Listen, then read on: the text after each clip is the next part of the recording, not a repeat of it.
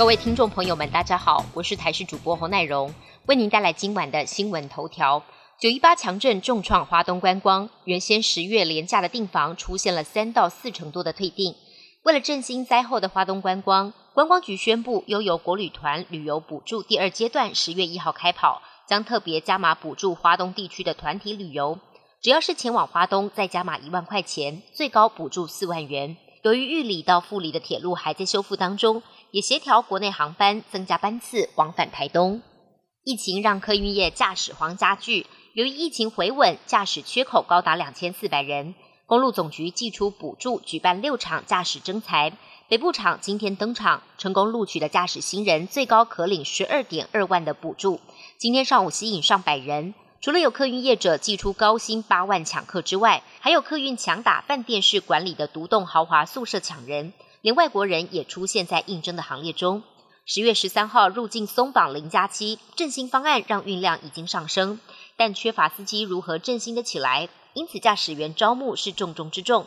大客车驾驶的工作更可以提供稳定收入。疫情之下，医院内的照护需求大增，家属陪病受限，出入医院都有规定，照护重担就落到了护理师身上，工作量大增，实在有些吃不消。看护人力吃紧的时候，价格更会水涨船高。为了解决这个问题，政府试办住院整合照护计划，把住院照护纳入健保给付，家属和健保每天各负担七百五十元到九百元。透过专业培训的佐理员来协助喂饭、洗澡、清洁跟移动等等各项工作，不止可以减轻护理师的照护负担，也让病患家属一天能省下一千多元。外电消息部分，今年第十五号台风塔拉斯这两天侵袭日本静冈县等地，虽然今天上午减弱为温带低气压，但已经带来当地破纪录的累积雨量，并且酿成死伤灾情。静冈县因为出现了线状降水带。遭受到了超过往年九月一整个月降雨量的大雨袭击。根据观测，从九月二十二日清晨五点到二十四号的上午六点为止，累积雨量静冈市是四百一十九点五毫米，藤枝市四百一十毫米，滨松市三百四十九毫米。各地也传出大雨灾情。